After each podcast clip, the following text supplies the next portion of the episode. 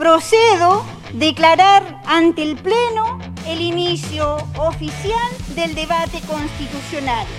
En este episodio hacemos un segundo resumen de las desinformaciones que han surgido sobre el trabajo de la convención y de los constituyentes. Soy Pato López y este es un nuevo capítulo del Cabildo, el podcast de Malespina Check. Se abre la votación.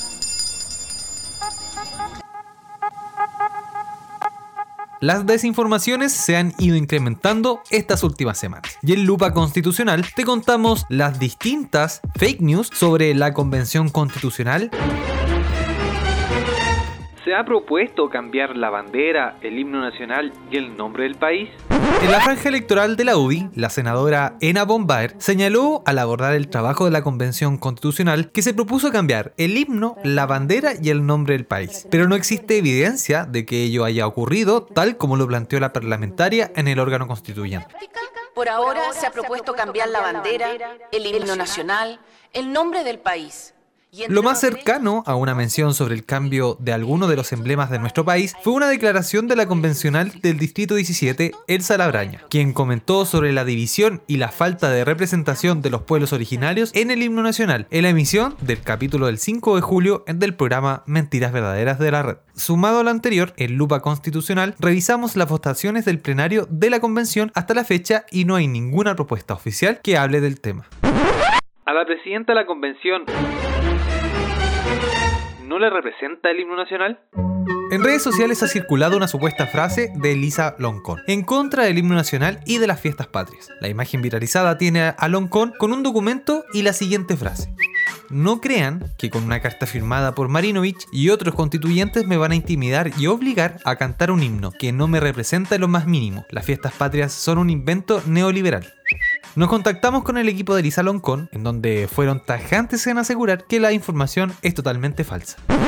¿Es verdad que solo el 13,6% del padrón electoral votó en las elecciones de constituyentes? En redes sociales se viralizó un post sobre la cantidad del padrón electoral que votó por constituyentes en las elecciones de 2021. Su texto señala, ¿sabías que por los constituyentes votó solo el 13,6% del padrón electoral? Es decir, no más de 2 millones de personas votaron por ellos en un país de más de 19 millones de habitantes. En cualquier país serio, dejan nula esta pelotudez. En el post difundido en Twitter se señalaba que eran 2 millones de votantes, sin embargo, basado en las cifras del Servicio Electoral de Chile, hubo 6 millones 400 167.978 votos para la elección de convencionales constituyentes. Esto significa que el padrón original de 14,9 millones efectivamente sufragaron las elecciones alrededor del 43% de los posibles votantes. Basándose en lo anterior, la información difundida es falsa. No fueron 2 millones los que votaron, sino que más de 6 millones de ciudadanos. Elisa Loncón posó con un lienzo de la CAM en su discurso ante la convención. Nuevamente en redes sociales aseguraron que la presidenta de la Convención Constitucional posó con un lienzo de la CAM en su discurso ante el plenario. En Lupa Constitucional realizamos una búsqueda inversa y pudimos encontrar el origen de la imagen de los discursos de apertura. Fue el día 26 de octubre en que Loncón realizó su discurso de apertura de la convención. Como se puede confirmar en el registro, ese día la presidenta puso una bandera mapuche sobre el podio.